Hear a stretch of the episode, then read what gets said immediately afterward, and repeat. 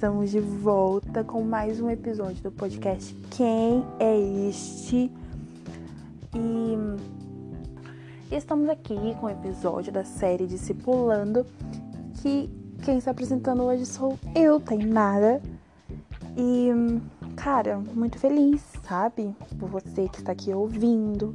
É muito bom saber que você é uma pessoa muito legal, muita gente boa, que gosta de ouvir sobre Jesus. Então, Fique à vontade, pegue sua Bíblia e vem comigo, que o tema de hoje é comunhão.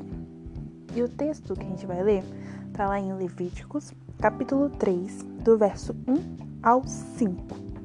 A versão que eu vou ler é a NVI e diz assim: Quando a oferta de alguém for sacrifício de comunhão, assim se fará. Se oferecer um animal do gado, seja macho, seja fêmea, apresentará ao Senhor um animal sem defeito. Porá a mão sobre a cabeça do animal, que será morto à entrada da tenda do encontro. Os descendentes de Arão, os sacerdotes, derramarão sangue nos lados do altar. Desse sacrifício de comunhão, oferta preparada no fogo. Ele trará ao Senhor toda a gordura que cobre as vísceras e está ligado a elas. Os dois rins, com a gordura que os cobre e que está perto dos lombos, e o lóbulo do fígado, que ele removerá junto com os rins. Os descendentes de Arão queimarão tudo isso em cima do holocausto que está sobre a lenha, acesa no altar como oferta preparada no fogo, de aroma agradável ao Senhor. Bom, vamos lá. Esse texto está dizendo sobre quando o povo de Israel for oferecer um sacrifício e for uma oferta de comunhão, ele está explicando aqui como será a oferta. Mas para entender o porquê dessa oferta, vamos entender um pouquinho mais sobre comunhão. Na palavra de Deus, é, lá no original grego, é, tem uma palavra que se encontra na Bíblia que é koinonia. Koinonia é uma palavra de origem grega e significa nada mais, nada menos que comunhão. E a gente pode trazer hoje, explicando aqui, três tipos de comunhão. Três tipos de comunhão. A primeira é comunhão em sociedade. Quando um irmão tem comunhão com o outro, aquela comunhão que há na igreja, aquela comunhão que diz lá em Atos. Eles perseveravam no ensino dos apóstolos e na comunhão, no partir do pão e nas orações. Essa é a comunhão, a coinonia entre sociedade. Segunda comunhão é no casamento. Quando duas pessoas decidem viver juntas uma só vida.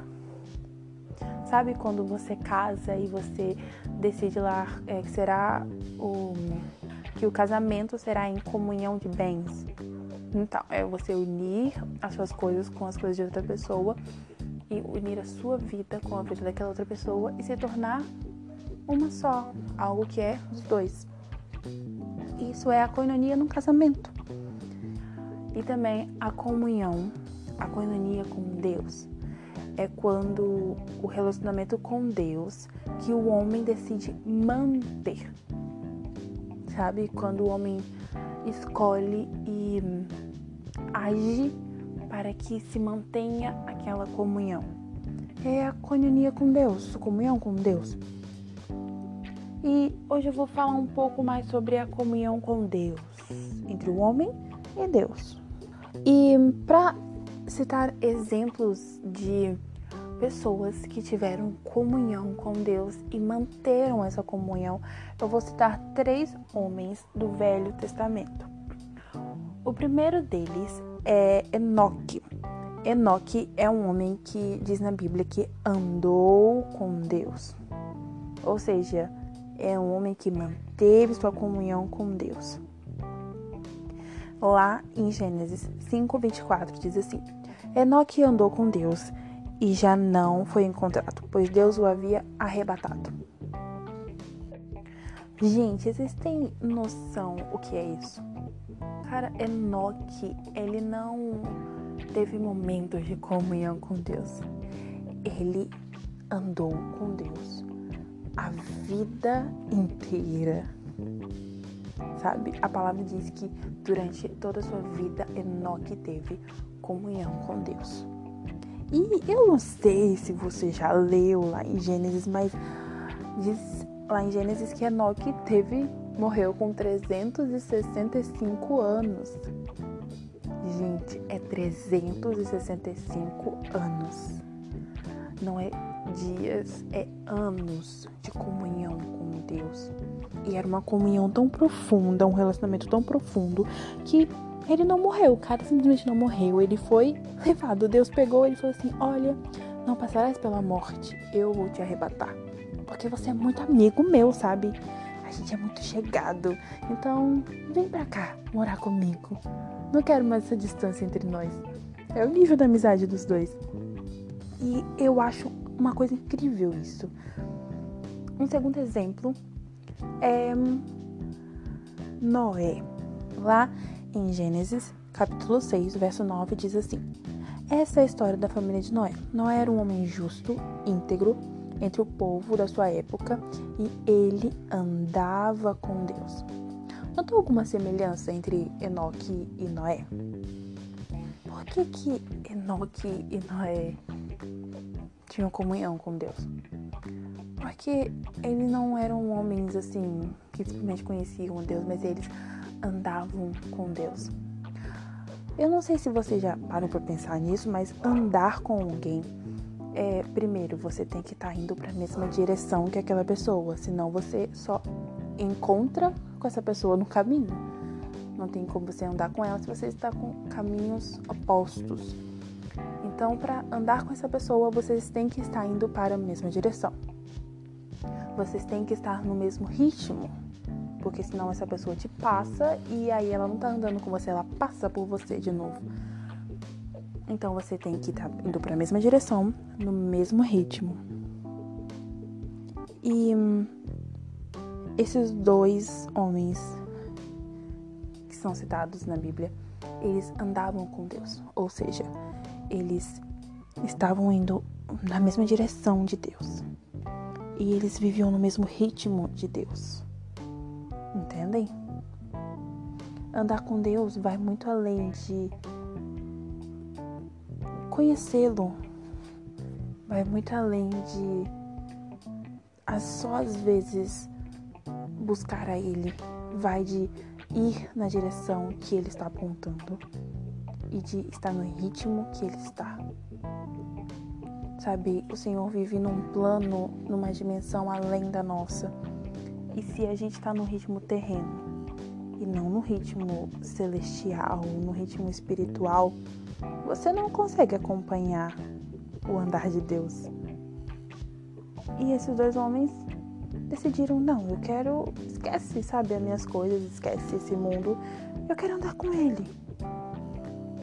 E foi uma decisão muito importante para esses dois. Noé, por exemplo, ele andava com Deus, ele obedecia, ele era um homem justo, íntegro. E quando Deus decidiu destruir o mundo, porque só havia pecado naquele mundo, ele viu um homem. Um homem lhe agradou, Noé. Porque Noé decidiu andar com ele. Sabe, quando aonde você estiver, estiver tudo indo por água abaixo, sabe? Só pecado, destruição que Deus olhe e encontre pelo menos um. Um que decidiu andar com Ele e que esse um seja você. Amém? Então vamos lá. Terceira pessoa que a gente vai citar do Velho Testamento é Abraão. Lá em Gênesis capítulo 18, verso 17, a palavra disse: E disse o Senhor: Ocultarei eu a Abraão o que faço? Gente, olha que interessante. Bom, a gente sabe que Deus é Deus, que Deus está acima de todas as coisas, acima de todas as pessoas. Deus é simplesmente Deus. E ele não precisa de ninguém para fazer nada e nem para existir. Ele se subsiste nele mesmo. Ele pode todas as coisas nele mesmo. Mas aí esse texto diz algo muito interessante. Deus tinha decidido destruir Sodoma e Gomorra. E o Senhor falou: ah, vou destruir porque aquele povo tá pecando, tá. Não tá me agradando. Eles estão fazendo tudo que é mal. E aí Deus passa pela tenda de Abraão e pensa: ocultarei eu a Abraão o que faço? É igual o Senhor fala bem assim: ah, eu vou esconder isso dele. Por que, que eu esconderia isso de Abraão? Eu te pergunto, o Senhor tem necessidade de contar alguma coisa do que ele quer fazer para Abraão ou para qualquer um de nós? Não, nem mesmo Abraão, que foi considerado pai da fé, o Senhor não tinha a mínima obrigação de contar nada para Abraão. Mas há uma questão: Abraão andava com Deus. Ele tinha uma amizade com Deus, ele tinha comunhão com Deus. E era uma comunhão tão linda que o Senhor simplesmente falou: Por que eu vou esconder isso de meu amigo Abraão? Isso é maravilhoso. O Deus que não tem obrigação de nada, mesmo assim decidiu e pensou: Por quê? Por que esconderia? Gente, olha que incrível é a comunhão desses três servos. Era uma comunhão de uma vida que fez-o ser arrebatado.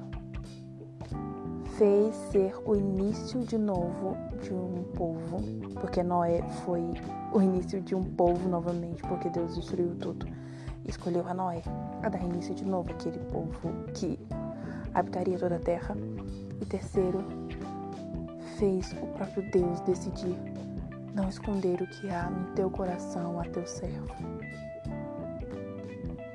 Pensa quão maravilhosa era a comunhão desses homens com Deus. A decisão deles de andar com Deus e abdicar de todas as suas vontades. Olha os resultados disso. Cara, não há. Não há. Ah, não há prejuízo nisso. Porém, o homem esperto que é, ele consegue estragar tudo. Ele estragou tudo.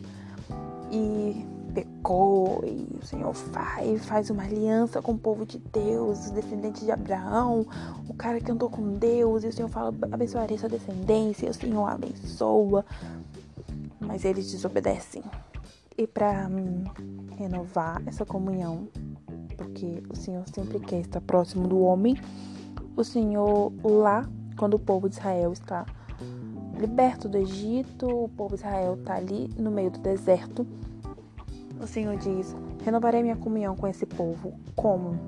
O Senhor vai e deixa para Moisés o sacrifício de comunhão. Por quê? Por que, que o Senhor decidiu assim dar esse sacrifício? Porque, como eu disse, o desejo do Senhor era viver no meio daquele povo era ter comunhão com o povo. Lá em Levíticos 26, 12 diz: E andarei no meio de vós, e vos serei por Deus, e vós me sereis por povo. A vontade de Deus é ter comunhão conosco. A vontade de Deus era ter comunhão com aquele povo. O Senhor não queria que aquilo se quebrasse. O Senhor não queria acabar com a comunhão, com o relacionamento profundo que ele tinha já com seus antepassados. Então, o Senhor apresenta o sacrifício de comunhão e deixaria tudo explicado. Primeiro, o que tinha que ser feito? tinha que ter um animal sem defeitos. Aí a pessoa colocaria a mão sobre a cabeça daquele animal. E aquele animal era morto à entrada da tenda. Os descendentes de Arão, ou seja, os sacerdotes, derramavam sangue sobre os quatro cantos do altar. Preparava o fogo, preparava no fogo. Não era cozido, era preparado no fogo. E aquele sacrifício subia como aroma agradável a Deus. Então tinha todo um processo. Aquilo que antes era mais fácil, entre aspas, porque tinha que abrir mão de algumas coisas, mas ainda assim era algo mais fácil. Agora teria que ter um processo. Ok, vocês quebraram a comunhão, vocês desistiram de andar com Deus.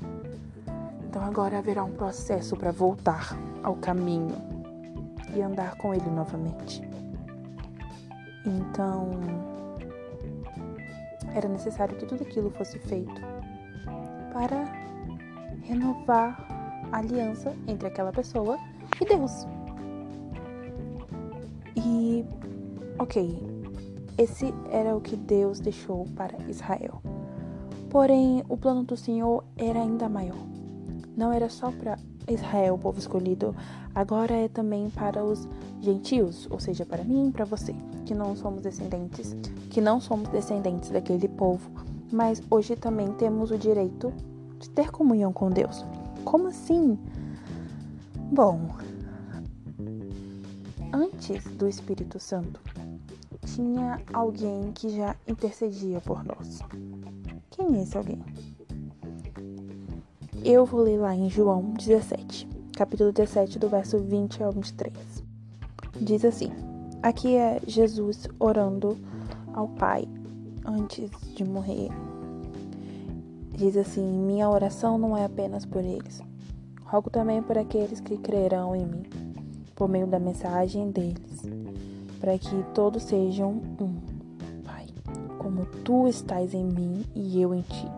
Que eles também estejam em nós, para que o mundo creia que tu me enviaste. Deles a glória que me destes, para que eles sejam um, assim como nós somos um. Eu neles e tu em mim, que eles sejam levados à plena unidade, para que o mundo saiba que tu me enviastes e o amastes como igualmente me amastes. Uau, que texto lindo! Aqui, Jesus está orando para que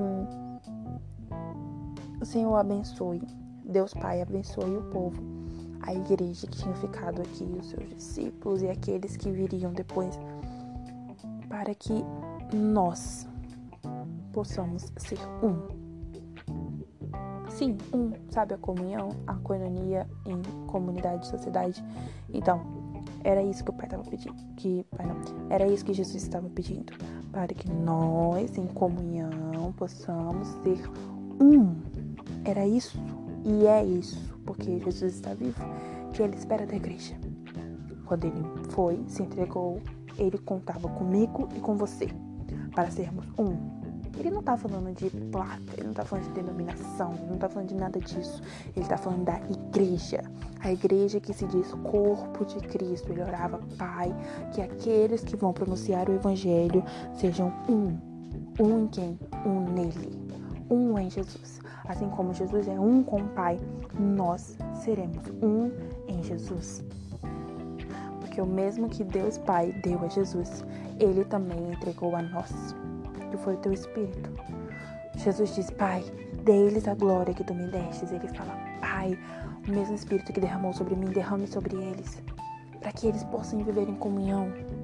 O Espírito Santo é como um sangue que corre no corpo de Cristo. Não há como viver em comunhão sem o sangue. Não há como viver em comunhão sem o Espírito Santo. E o mesmo Espírito que foi derramado sobre Jesus ele é derramado sobre a igreja hoje. E com isso, Jesus conta com a igreja, corpo de Cristo, para viver a comunhão que ele vivia com o Pai, para viver a comunhão nele, para assim proclamarmos que há um céu, que só há um Deus e que não há outro caminho além dele. Assim como Enoque, assim como Noé. E assim como Abraão andaram com Deus, hoje a gente também pode andar com Ele através do caminho que é Jesus. E esse caminho que só aponta para uma direção, que só há um ritmo, o ritmo do vem, vem, vem Jesus. E é isso que a igreja tem que proclamar hoje em comunhão uns com os outros, que é vem Jesus. Não podemos nos acostumar com esse mundo. Não podemos nos acostumar com as coisas que há hoje em dia, com as coisas que acontecem hoje em dia. Tem que pulsar em nossos corações a volta de Jesus.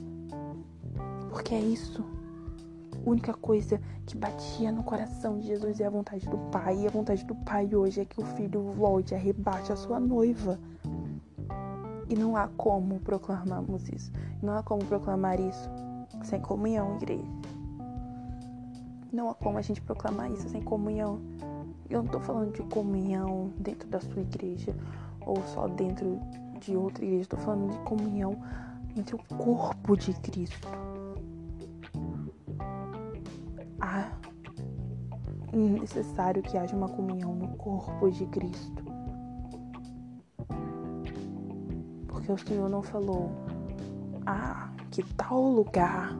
Não.